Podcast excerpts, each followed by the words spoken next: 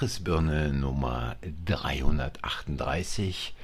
Heute vom 29. Februar 2024. Ja, ähm, der Februar hat 29 Tage. Dies Jahr finden Olympische Spiele in Paris statt und ähm, da hat man, habe ich gerade gestern oder vorgestern gelesen, den Koffer mit den Sicherheitsplänen für die Olympischen Spiele in diesem Jahr gestohlen. Man weiß nicht, wo er ist. Er ist nicht auffindbar. Wer weiß, ob dies nicht vielleicht schon ein Zeichen ist dafür, was wir während der Olympischen Spiele in Paris erleben werden. An dieser Stelle sage ich aber erst einmal Danke fürs Einschalten und danke für eure Zeit. Und es geht weiter mit dem nächsten Abschnitt aus dem Buch Abrissbirne Deutschland mit Absicht gegen die Wand. Ja, wer da in der Vergangenheit in den letzten Teilen der Abrissbirnen zugehört hat und sich noch an die letzte Episode erinnert, der weiß, da ging es äh, um Schattenbanken, um BlackRock, wie viele Anteile die halten, was Merkel da ursprünglich mal sagte. Und wenn man diese Teile dann gehört bzw. auch gelesen hat, äh, dann kann man sich nur die Frage stellen angesichts der Verhältnisse heute in Deutschland, wie konnte es eigentlich dazu kommen, dass wir uns da wiederfinden, wo wir heute sind. Dies natürlich logischerweise dadurch, dass es äh, nach dem Prinzip des Frosches im Wasserglas funktioniert. Man hebt ganz langsam die Temperatur an, ohne dass der Frosch es merkt und sollte er bemerken, dass er jetzt keine Chance mehr hat, aus dem Wasser rauszukommen und wohl in dem heißen Wasser sterben wird, dann ist es bereits zu spät. Ja, also hier geht es weiter. Viel Spaß beim Zuhören und äh, wie immer, ähm, ich sage es jetzt schon mal, wer Fragen, Anregungen, Kritiken oder Meinungen hat, der kann gern unter diesem Podcast dort entsprechend äh, etwas platzieren. Okay. Hier also der nächste Ausschnitt aus dem Buch. Um an dieser Stelle nicht zu viele Details zu präsentieren, sollte es ausreichen zu wissen, an welcher Stelle der Wirtschaft Merz viele Jahre verbrachte. Und ebenso muss man fragen, welche vitalen Interessen BlackRock hat. Sicherlich bestehen diese kaum darin, die Wirtschaft zu schwächen oder regulatorische Maßnahmen akzeptieren zu müssen, die keinen Gewinn des Unternehmens schmälern. Man muss kein Börsenprofi, Betriebs- oder Volkswirtschaftler sein, um eine Idee davon zu bekommen, welche Macht der größte Einzelaktionär hat. Welchen Druck ein solcher Aktionär auf die Vorstände eines Unternehmens und genauso auf die daraus folgende Ausrichtung des Unternehmens hat. Der Einwand, man würde ja nur Kapital verwalten, investieren und daraus einen Gewinn erzielen, kann gleich einmal fallen gelassen werden, denn keine dieser Gestalten verzichtet auf Gewinn oder noch mehr Gewinn. Primat der Politik über die Finanzmärkte. Vielleicht denkt Tante Elfriede, der gute Herr Merz soll schon deswegen CDU-Vorsitzender werden, um diese Forderung der deutschen Dauerkanzlerin jetzt endlich in die Tat umzusetzen. Neben BlackRock Merz war hier von 2016 bis 2020 tätig, saß der Politiker unter anderem noch bei Ernst Young, Deutschland bei der DBV Winterthur Holding, Stadler Rail und Deutsche Rockwool. Ganz sicher hatte er, wäre er zum CDU-Vorsitzenden gewählt worden, die Forderungen von Merkel versucht umzusetzen. Ganz sicher, liebe Kinder. Und morgen gibt es dann ein neues Märchen. Denn Merz ist kein Einzelfall, wenn es um einen Wechsel aus der Politik in die Wirtschaft und umgekehrt geht.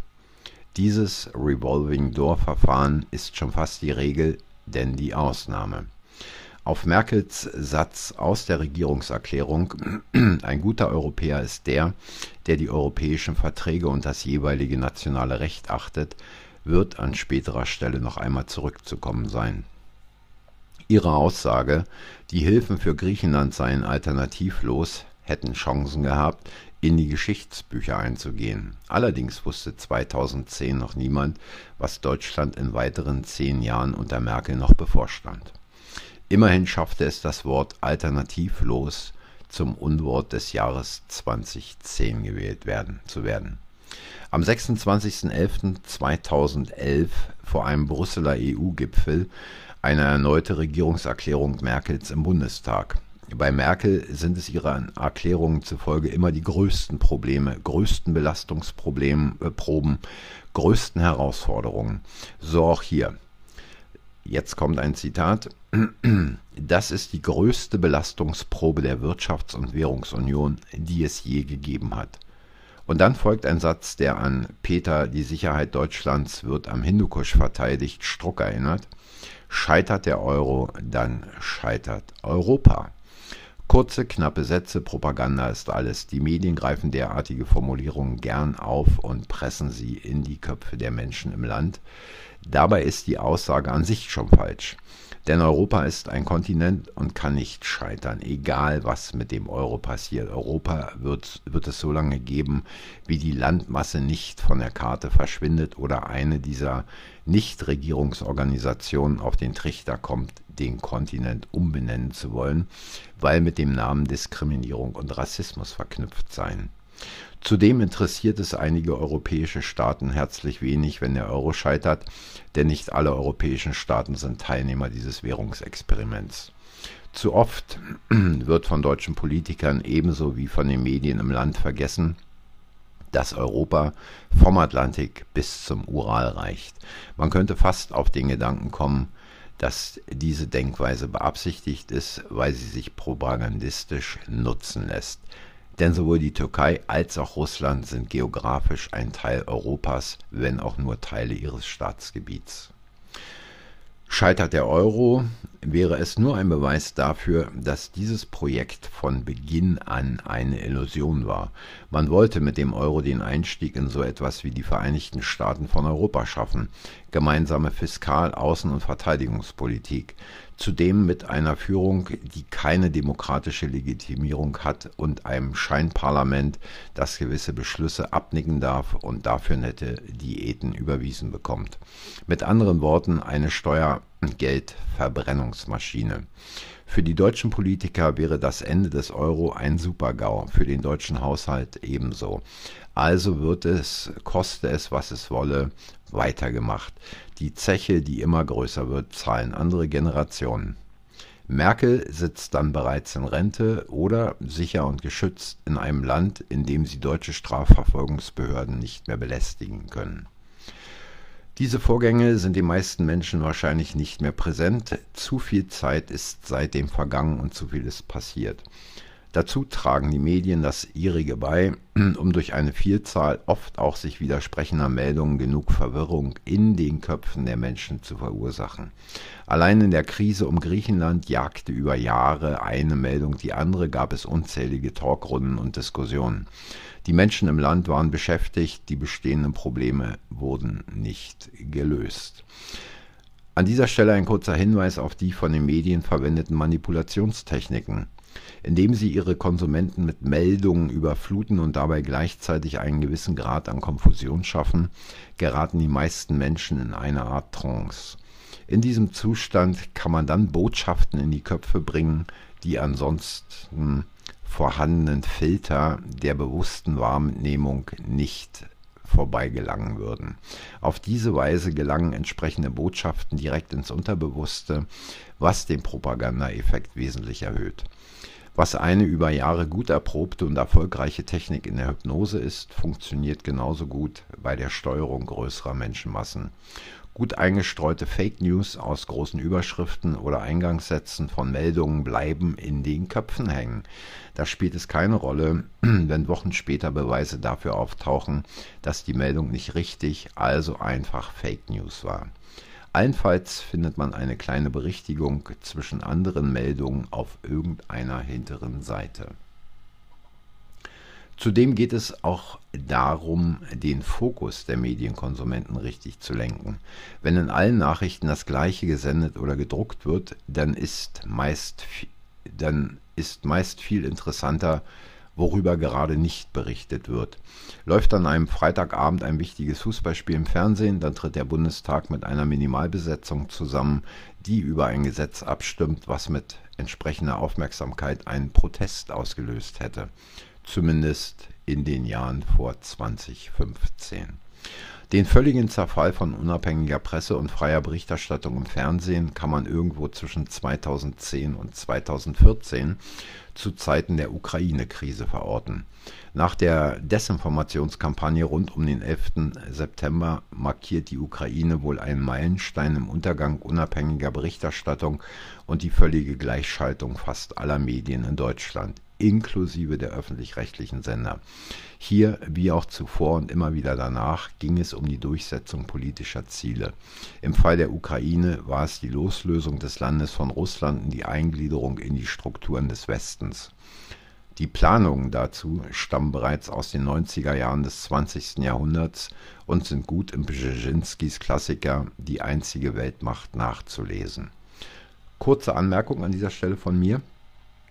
Äh, diese Ukraine-Krise, von der ich eben gerade ähm, gesprochen habe, beziehungsweise aus dem Buch vorgelesen habe, bezieht sich also auf die Zeit 2014, als die Loslösung der einzelnen Oblaste dort Lugansk und Donetsk passierte, sowie ähm, die Einverleibung, die Wiedereinverleibung der Krim durch Russland. Äh, dies vielleicht nur als kurze Anmerkung, damit man angesichts der mh, hm, Dinge, die derzeit in der Ukraine passieren, jetzt nicht durcheinander bringt. Okay, weiter geht's im Buch. Angesichts der gleichgeschalteten Medienhäuser und der einseitigen Berichterstattung stellt sich die Frage nach einer politischen Willensbildung im Volk. Ist diese überhaupt möglich?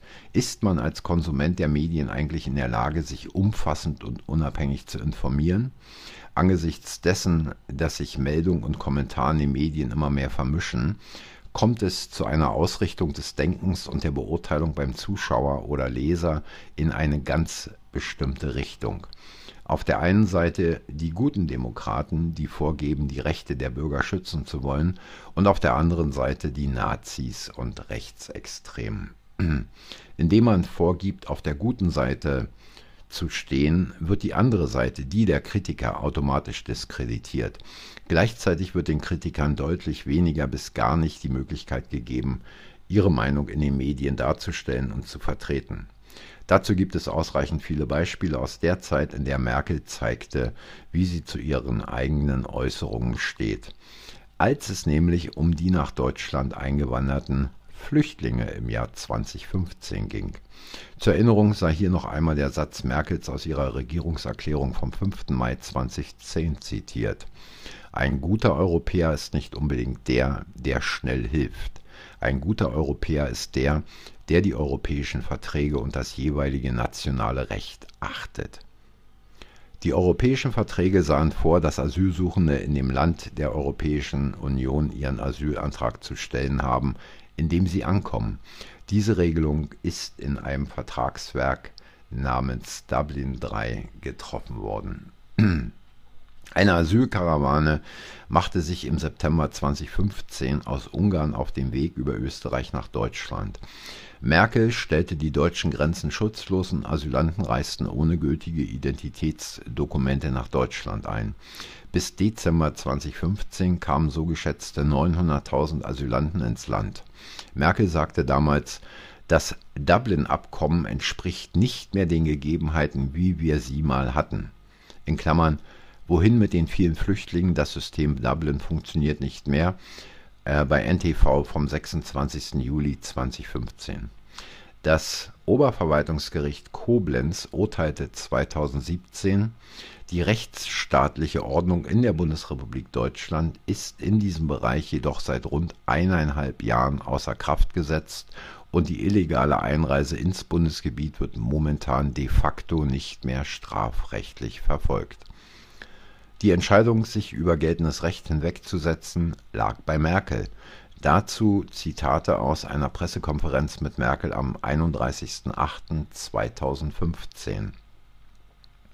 Wir werden gleich auch über Erstaufnahmeeinrichtungen, Bearbeitungsdauer, Rückführungen, faire Verteilung in Europa, sichere Herkunftsländer, Bekämpfung von Fluchtursachen sprechen. Deshalb müssen wir beim Umgang mit Menschen, die jetzt zu uns kommen, einige klare Grundsätze gelten lassen. Diese Grundsätze entstammen nicht mehr und nicht weniger als unserem Grundgesetz unserer Verfassung. Wir achten die Menschenwürde jedes Einzelnen und wir werden und wir wenden uns mit der ganzen Härte unseres Rechtsstaates gegen die, die andere Menschen anpöbeln, die andere Menschen angreifen, die ihre Unterkünfte in Brand setzen oder Gewalt anwenden wollen. Wir wenden uns gegen die, die zu Demonstrationen mit ihren Hassgesängen aufrufen. Es gibt keine Toleranz gegenüber denen, die die Würde anderer Menschen in Frage stellen. Wie ich es schon zu Beginn dieses Jahres in meiner Neujahrsansprache gesagt habe, sage ich auch heute denen, die aus welchen Gründen auch immer bei solchen Demonstrationen mitlaufen, folgen Sie denen nicht, die zu solchen Demonstrationen aufrufen. Zu oft sind Vorurteile, zu oft ist Kälte, ja sogar Hass in deren Herzen. Halten Sie Abstand. Unsere Wirtschaft ist stark unser Arbeitsmarkt ist robust, ja sogar aufnahmefähig. Denken wir an den Bereich der Fachkräfte. Aber wir müssen die Dinge jetzt beschleunigen. Wir müssen das, was uns hindert, das Richtige zu tun, zeitweise außer Kraft setzen und deshalb auch ein Stück Mut dabei zeigen. Das müssen wir also im Land tun. Wir haben so vieles geschafft. Wir schaffen das. Europa als Ganzes muss sich bewegen, die Staaten müssen die Verantwortung für asylbegehrende Flüchtlinge teilen. Versagt Europa in der Flüchtlingsfrage, geht diese enge Bindung mit den universalen Bürgerrechten kaputt. Sie wird zerstört und es wird nicht das Europa sein, das wir uns vorstellen und nicht das Europa sein, das wir als Gründungsmythos auch heute weiterentwickeln müssen. Es gibt einen dritten Punkt, den wir beachten müssen, und das ist die Bekämpfung der Fluchtursachen. Wir müssen uns weiter um die Frage Afghanistan bemühen. Ich rate angesichts der jetzigen Entwicklung dazu, erst einmal zu schauen, wie viele Arbeitsplätze wir eigentlich noch besetzen müssen, wenn wir übersehen, wie sich die weiteren Flüchtlings- und Asylbewegungen entwickeln. Das ist im Augenblick in einem sehr großen Umbruch begriffen, weil ja sehr viele zu uns kommen, von denen wir die Qualifikation noch gar nicht kennen, von denen wir nicht wissen, ob sie dem entsprechen, was wir an Fachkräften brauchen, ob sie dem nicht entsprechen, ob es dem Lehrstellenangebot entspricht, das wir haben. Merkel scheint, soweit das Zitat, Merkel scheint die zentrale Figur zu sein, wenn es um die Öffnung bzw. Schutzlosstellung der deutschen Grenzen geht. Sie war es, die zudem veranlasste, dass Asylanten in Sonderzügen und Bussen ins Land gebracht wurden. Bereits zu diesem Zeitpunkt 2015 war klar, dass einige, um nicht zu sagen viele der Asylanten, auch einen terroristischen Hintergrund haben könnten, also ins Land geschleust wurden. Die Bemerkung Merkels, man müsse sich um die Fluchtursachen kümmern, ist ebenso verlogen wie vorhergehende und noch folgende Aussagen der Kanzlerin. Denn die hauptsächlichen Fluchtursachen stehen im Zusammenhang mit Krieg und Kriegsfolgen in Ländern wie Syrien, Irak, und Afghanistan. In allen Ländern ist Deutschland direkt oder indirekt mit Militäreinsätzen beteiligt, verkauft Waffen an die Kriegsparteien. Wie viele Brunnen und Mädchenschulen hat die Bundeswehr in ihrer Zeit in Afghanistan gebaut? Der humanitäre Einsatz der Bundeswehr ist eine mehr, die zwar oft und ausgiebig wiederholt wurde, in der Realität aber wohl eher ein Märchen ist. Zudem wurde die finanzielle Unterstützung der syrischen Flüchtlinge in Lagern außerhalb des Landes stark reduziert bzw. eingestellt, sodass sich bereits aus diesem Grund tausende Menschen auf den Weg nach Europa machten. Ja, ähm, wir sehen, wie es weitergegangen ist in der Zwischenzeit. Ähm, und äh, wir können uns ungefähr ausrechnen anhand dessen, was hier auch äh, bisher äh, in der Abrissbirne kam, wie es in Zukunft weitergehen wird, wie es dramatisch weitergehen wird. Es sieht auch nicht danach aus, als ob sich da irgendetwas im Land groß ändern würde. Selbst äh, äh, wenn da jetzt also eine neue Regierung rankäme, ich habe die Worte ähm, entsprechend gebracht über Merz, über seine Rolle bei BlackRock und bei anderen Unternehmen. Und man sollte sich nicht der Hoffnung hingeben, dass sich da irgendetwas ändern wird. Ja, äh, für heute war es das und äh, wenn es euch gefallen hat, äh, hinterlasst ein Like, abonniert den Kanal, sagt anderen, dass der Kanal existiert. Wie immer Meinungen, Kritiken, Anregungen und so weiter. Unten irgendwo könnt ihr da was schreiben.